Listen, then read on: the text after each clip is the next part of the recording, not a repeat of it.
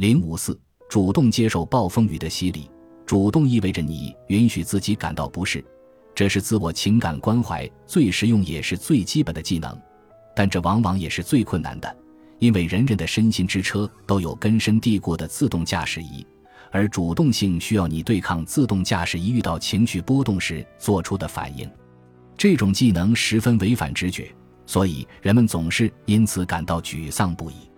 我已经有无数次听到过这些情绪：焦虑、抑郁。渴望或其他什么让我痛不欲生，我怎么能主动接受他们呢？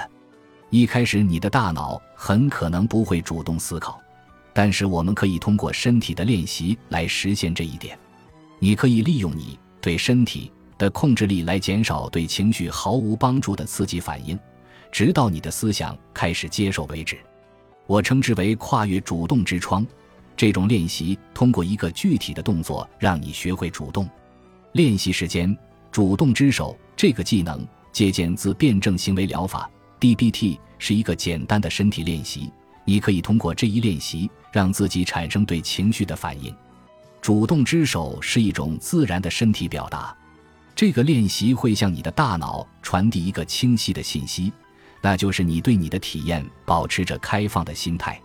从进化论的角度来说，如果存在真实的威胁，你的情绪会试图给你传达这一错误的信号，你根本不会让你的身体采取行动。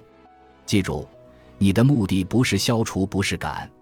相反，当你在练习放弃挣扎和避免产生刺激反应时，这些不适感会让你进入 ETA 的漩涡。当你在日常生活中遇到令你不适的境况时，这项巧妙的技能会帮助你做出正确的反应。下文简要介绍了练习的步骤：一、运用情绪诱导技巧，让自己想起一件一直让你痛苦的事情；二、注意你产生的所有情绪、想法的类型，以及你觉得自己的身体变得紧绷、沉重或者紧张不安的部分，做一次心理快照；三、在你与自己的不适感建立了联系后，将双脚平放在地板上，同时直立坐着。头部和颈部处于一条直线上，四双手伸出，掌心向上，稍微远离身体。五让你的肩膀远离耳朵。六鼓起腹部，停止思考，有意识地体会你的身体感受，保持现在的状态，做一次心理快照，关注并倾听情绪。